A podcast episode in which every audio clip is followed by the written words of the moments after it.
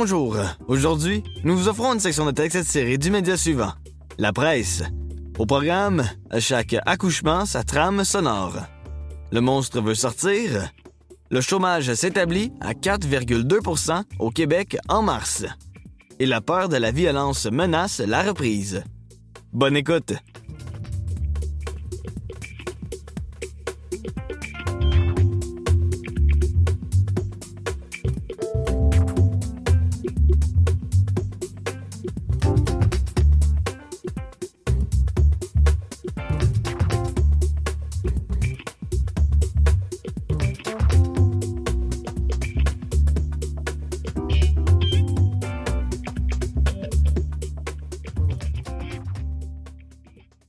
Chaque accouchement, sa trame sonore.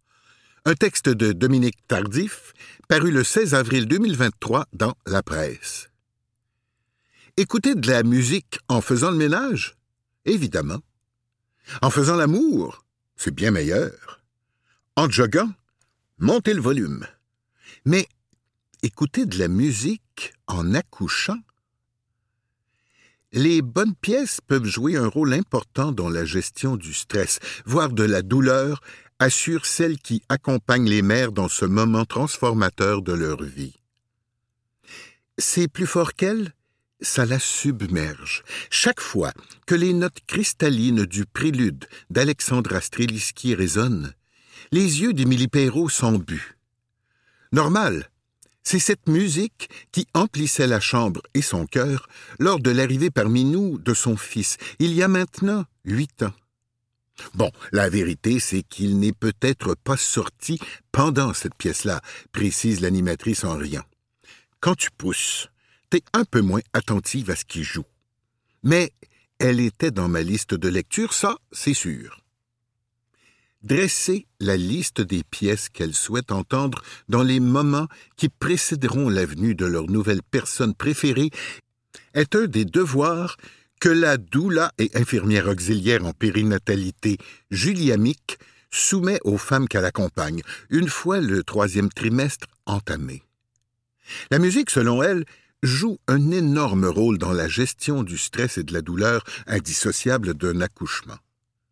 Mais il faut que ce soit des chansons qui viennent te chercher émotivement, qui te ramènent dans un endroit en toi qui t'apaise, à un état qui est synonyme de bonheur, dit Julia Mick. Afin d'imprégner sa liste de lecture de cet état de plénitude, il peut ainsi être utile et surtout agréable de la faire tourner lors des doux moments qui ponctuent une grossesse, comme celui de l'aménagement de la chambre de bébé. Plus la musique est associée à des souvenirs d'amour, souligne la doula, elle-même maman, plus la musique va avoir le pouvoir de ramener la mère à cette sensation d'apaisement. Pianoscope, le premier album d'Alexandra Streliski, avait bercé Émilie Perrault durant toute sa grossesse. Pour moi, c'est clair que la musique devrait faire partie du concept global de santé, plaide l'autrice de l'essai Service essentiel, édition cardinale. La musique ne va pas remplacer l'épidural, on s'entend, mais elle peut te placer dans de bonnes dispositions, t'aider à te sentir en territoire connu. Comme l'océan. L'impact que peut avoir la bande-son de cette journée inoubliable serait donc tributaire de la relation préalable unissant une femme aux chansons qui la composent. Si, dans d'autres sphères de notre quotidien, la musique nous a permis d'accéder à cet état d'ouverture, de lâcher prise, si elle nous aide à habiter notre corps plutôt qu'à réfléchir, elle peut potentiellement nous y ramener durant l'accouchement, précise la professeure au département sage-femme de l'Université du Québec à Trois-Rivières, Mélanie Martin. Bien que la plupart des mères sélectionnent des morceaux calmes, la sage-femme a déjà assisté à un accouchement se déroulant au son des guitares acérées d'un gros rock et à un autre durant lequel le père jouait de son djembé. Il faut que la musique fasse résonner quelque chose de connu pour qu'elle puisse contribuer à ce que la femme se sente dans sa pleine capacité, selon la professeure Mélanie Martin. Ce sont ces mélodies, et ces sons familiers qui auront le plus le potentiel de favoriser la sécrétion salvatrice d'endorphines. Dans le jeu des hormones qui sont présentes durant l'accouchement, explique la professeure, l'adrénaline est un antagoniste de l'endorphine. Dès qu'il y a de l'adrénaline, les contractions deviennent plus douloureuses et tout se met à rouler carré. Voilà pourquoi, sans en faire une règle absolue, Julie Amick suggère habituellement à ses clientes d'éviter les musiques trop rythmées.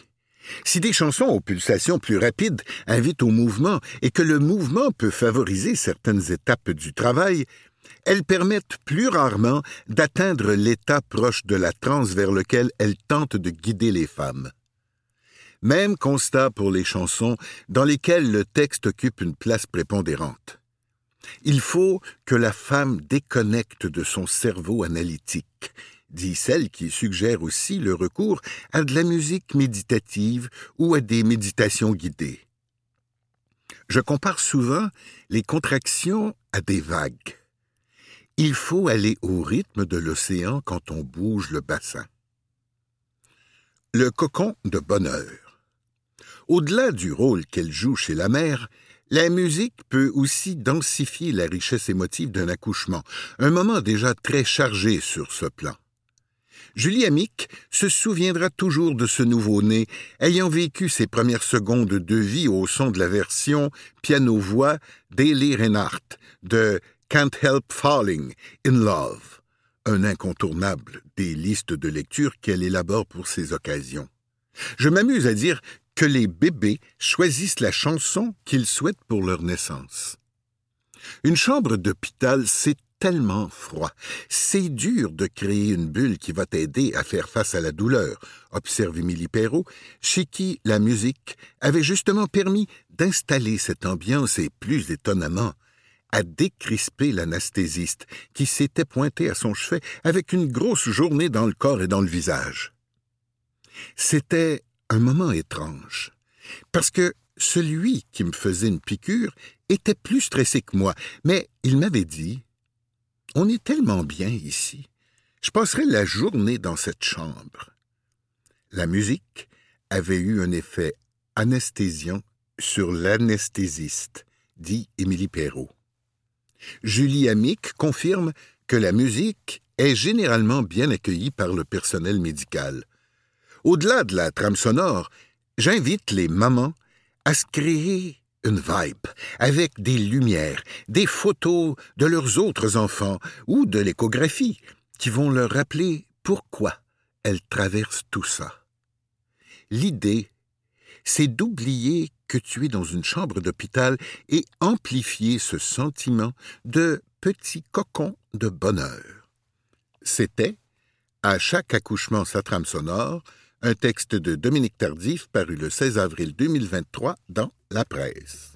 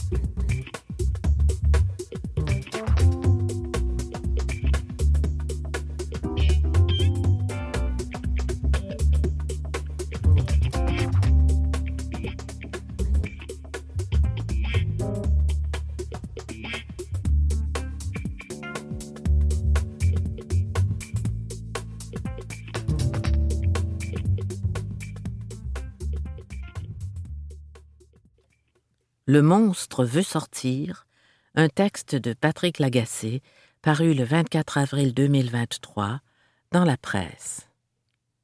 En lisant ma presse, encore groggy par une nuit de sommeil réparatrice, j'ai soudainement éprouvé une décharge d'énergie pas possible. Je me suis demandé si quelqu'un avait glissé du Red Bull dans mon café ou du napalm. J'ai rapidement découvert la cause de ce choc. C'était la nouvelle que je lisais à cet instant précis, celle sur le père de la fillette de Grenby, qui plaide pour sa libération conditionnelle après un peu plus d'une année de prison. Le père, qu'on ne peut identifier en vertu des lois sur la protection de la jeunesse, qui protègent l'identité de sa fille défunte, a eu un comportement exemplaire en prison. Il a été condamné à quatre ans de prison en janvier 2022, après avoir plaidé coupable à une accusation réduite de séquestration. Pour avoir affamé, battu, séquestré et, ultimement, emballé sa fille dans un sarcophage de ruban gommé avec l'assistance enthousiaste de sa conjointe, ce qui a mené à sa mort. Devinez ce que le père plaide aujourd'hui devant la commission des libérations conditionnelles pour expliquer sa participation à la spirale de brutalité qui a conduit au meurtre de sa fille Tenez-vous bien. Je n'ai pas réfléchi. Ce gars-là est une authentique crapule depuis toujours. Il est là, contrit, devant les commissaires, se pose en homme réformé. Il travaille sur lui, il a appris. Trouvez-moi des Kleenex, je vais pleurer. La mère du père tortionnaire s'oppose à ce que son fils soit remis en liberté si tôt. Peut-on l'écouter, la grand-mère?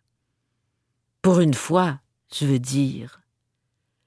On va récapituler, pour ceux qui auraient oublié, quelques détails cruciaux de la saga de la petite fille de Grimby, afin de comprendre comment le système a aidé le père à continuer à mal s'occuper de sa fille, avec des conséquences dramatiques. La petite est née de parents inaptes. Enceinte, sa mère biologique fessait sur son propre ventre.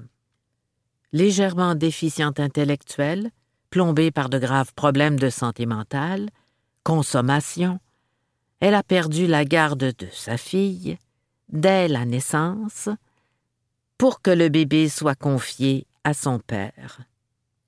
Un autre beau spécimen d'inaptitude, toujours gelé, et qui, tenez-vous bien encore, refusait de se lever la nuit quand le poupon avait faim. Son raisonnement elle va devoir apprendre que la nuit, c'est faite pour dormir. C'est la mère du père qui a fait un signalement à la DPJ. Elle héritera de la petite en vertu de placements temporaires de six mois renouvelables. De 2012 à 2015, l'enfant habitera chez sa grand-mère. Chez sa grand-mère, la petite était bien. Elle habitait un foyer structuré, elle était aimée. Elle fonctionnait bien.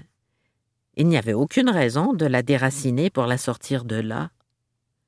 Le système a trouvé une raison. La loi sur la protection de la jeunesse affirmait la primauté des liens du sang. Résultat, le système donnait toutes les chances aux parents, même les plus inaptes, de se racheter. Même des déchets comme le père de la fillette de Grenby. Le père a lancé les procédures pour avoir la garde de sa fille. Il s'était posé en homme réformé. Il avait travaillé sur lui. Il avait appris. Je vous résume le biais du système envers lui. Chaque petit effort était accueilli par les intervenantes de la DPJ et par les juges comme un exploit incroyable. C'est tout juste si ces gens-là ne faisaient pas la vague pour féliciter le père quand il prenait une douche. Une intervenante s'est même émue de ce que le père avait cessé de consommer de la dope depuis trois semaines. Pour la grand-mère, c'était tout le contraire. Le système traitait ses objections au retour du père qu'elle connaissait si bien dans la vie de sa petite fille comme une manifestation absolument incompréhensible de méchanceté paranoïaque face à son fils réformé. Je cite une intervenante qui plaidait pour qu'on arrache la petite à son milieu aimant pour la transplanter dans un autre milieu, un milieu qui allait la tuer. Le système d'alarme de madame est défaillant. Elle voit des dangers partout. On ne l'a pas écoutée, la grand-mère. Et la fillette en est morte. Et pour son rôle dans la mort de sa propre fille, le père s'en est tiré, parce qu'il a plaidé coupable à des accusations très réduites, avec quatre ans de prison, avec seulement quatre ans de prison et il a le droit de demander une libération conditionnelle après un an et des poussières, se présentant comme un homme changé, réformé. L'aura-t-il, sa libération? Réponse dans deux semaines. Mais je rappelle qu'il a déjà joué ce rôle-là il n'y a pas dix ans, celui du gars qui n'est plus la vidange qu'il était au tribunal de la jeunesse ça avait merveilleusement fonctionné.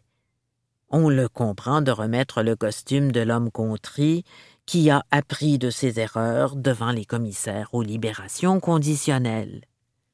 Qu'il soit libéré ou non dans deux semaines, pensez à ça. Quatre ans de prison pour avoir joué un rôle central dans la mort de sa fille. Juste quatre ans. Me semble que le système fait de bien sinistres calculs qui effacent parfois la valeur des vies arrachées. C'était Le monstre veut sortir, un texte de Patrick Lagacé paru le 24 avril 2023 dans la presse.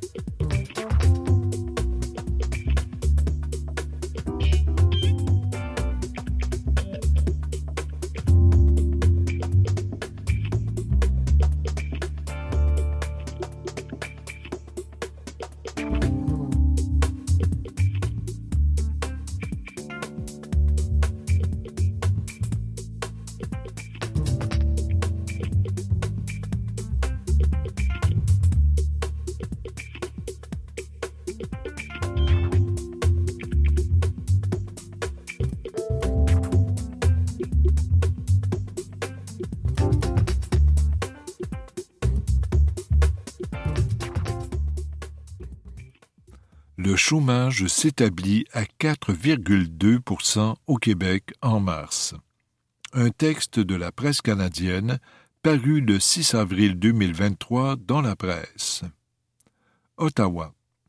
L'économie canadienne a créé 35 000 emplois le mois dernier et Statistique Canada signale que le taux de chômage s'est maintenu à 5% au pays.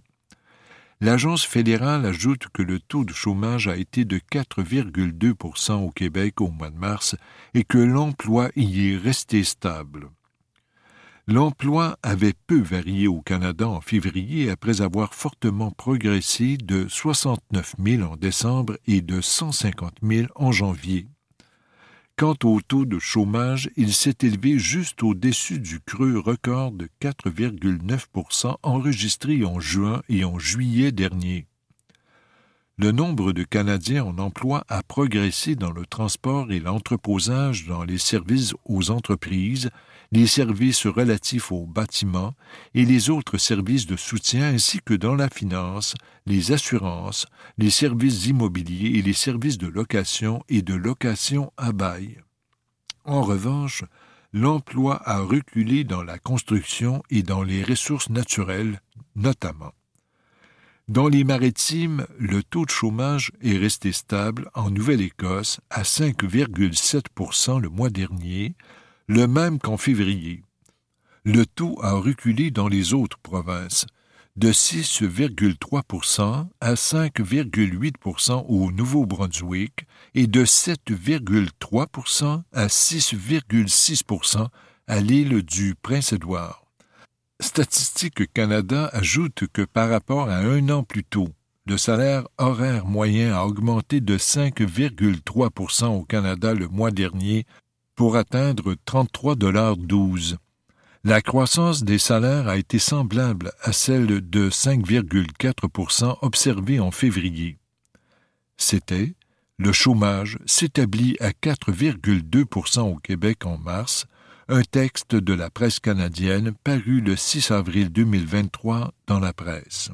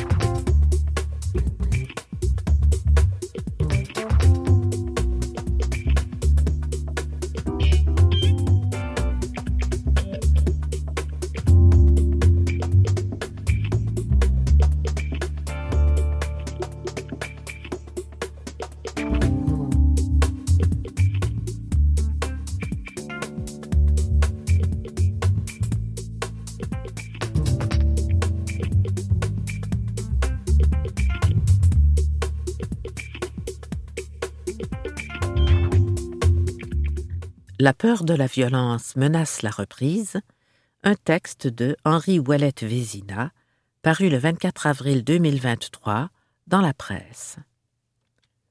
Hausse de la présence des inspecteurs, peine plus lourde, hausse du financement.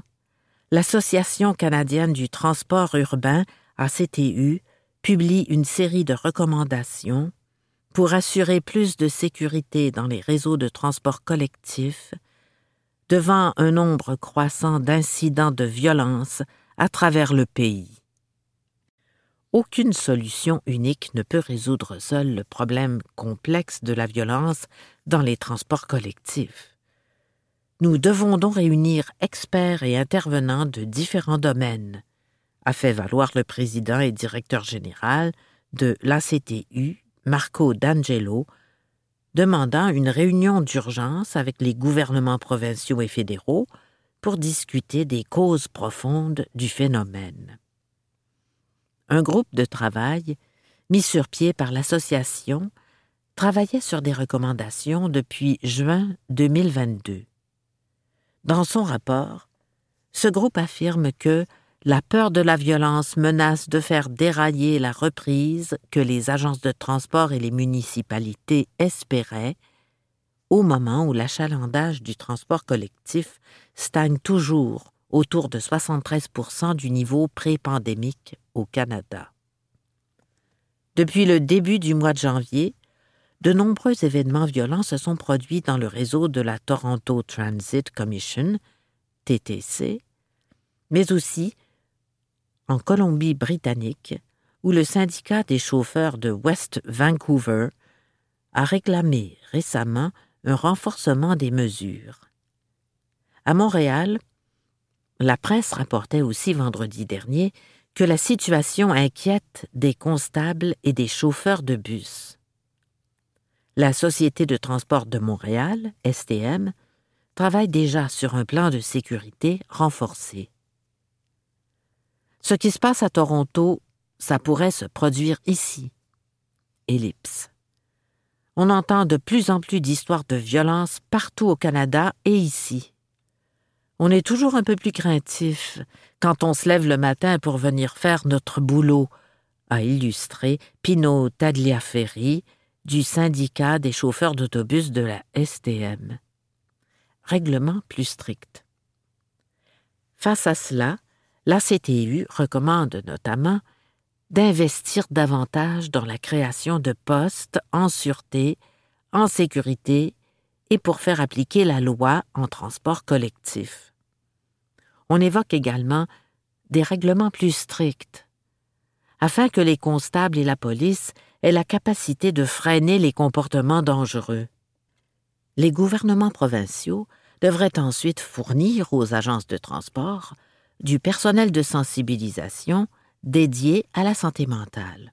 Ottawa, de son côté, est appelé à renforcer les peines pour voie de fait contre l'ensemble du personnel du transport collectif, en incluant tous les travailleurs et pas seulement les opérateurs, à l'article 269.01 du Code criminel portant sur les lésions corporelles. L'association réitère au passage que le transport collectif ne peut pas être une solution à l'itinérance qui est en hausse dans plusieurs grandes villes canadiennes. Aux yeux de M. D'Angelo, il faudrait donc que les gouvernements provinciaux financent davantage l'accès et l'admission de nuit aux services sociaux, aux centres de réchauffement et de refroidissement, afin que les personnes ayant besoin d'aide évitent de s'abriter dans le transport collectif. Parce que la consommation de substances n'a pas sa place dans les réseaux de transport collectif, l'organisme suggère de s'attaquer au problème de la toxicomanie en améliorant les programmes de soutien, l'application de la loi et en détournant les activités vers des zones sanctionnées. En pleine crise du financement sur le transport collectif, la CTU ne cache pas non plus qu'un financement approprié ferait la différence. Toutes les agences de transport devraient par ailleurs explorer des partenariats avec des services en santé mentale en positionnant des intervenants de proximité dans le réseau afin d'aider le personnel. C'était La peur de la violence menace la reprise, un texte de Henri Ouellette Vézina paru le 24 avril 2023 dans la presse.